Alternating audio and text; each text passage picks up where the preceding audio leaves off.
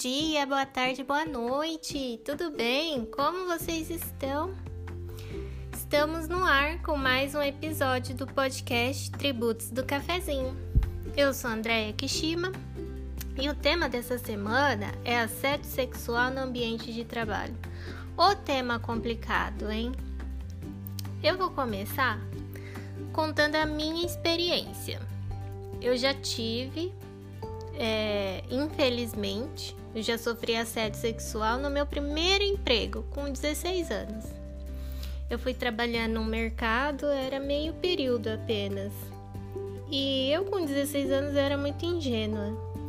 Gente, se fosse hoje em dia, eu teria processado cara, teria processado o mercado, porque, nossa, foi uma coisa nojenta. Tanto que eu fiquei trabalhando nesse lugar, eu acho que por sete ou oito meses só eu não consegui mais trabalhar. Eu dei as costas, fui embora nunca mais. É, você, mulher, já sofreu algum tipo de assédio? Conta aqui pra mim.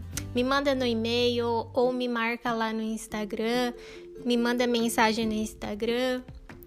É, você sabe caracterizar o que é o assédio sexual? Olha, por incrível que pareça, muita gente acha normal certas condutas, porque muita gente fica caracterizando como: ai, é só uma brincadeira, ai, não leva tão a sério. Mas, gente, por exemplo, receber intimidações, ser humilhada, receber propostas constrangedoras que violem a sua liberdade sexual, ser vítima de chantagem por troca de benefícios ou para evitar prejuízos no trabalho. Gente, tudo isso caracteriza assédio sexual. Busque ajuda, denuncie, saia desse serviço, porque a sua saúde mental vale muito mais do que um emprego. Emprego a gente acha outro, né? Por mais difícil que seja. O assédio sexual, ele é crime, é definido pelo Código Penal no artigo 216-A. E todo empregador tem a obrigação de cumprir e fazer cumprir as normas de segurança e medicina do trabalho, artigo 157, inciso 1 da CLT.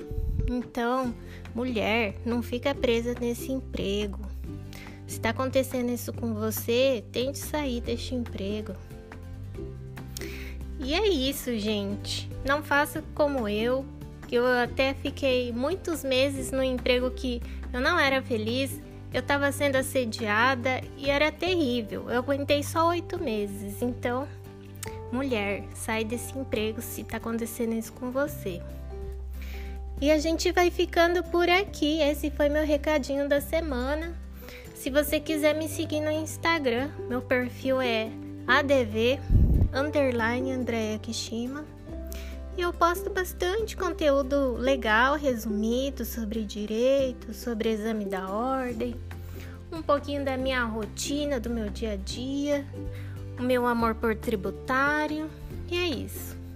Nos vemos no próximo episódio, gente. Merci beaucoup et au revoir.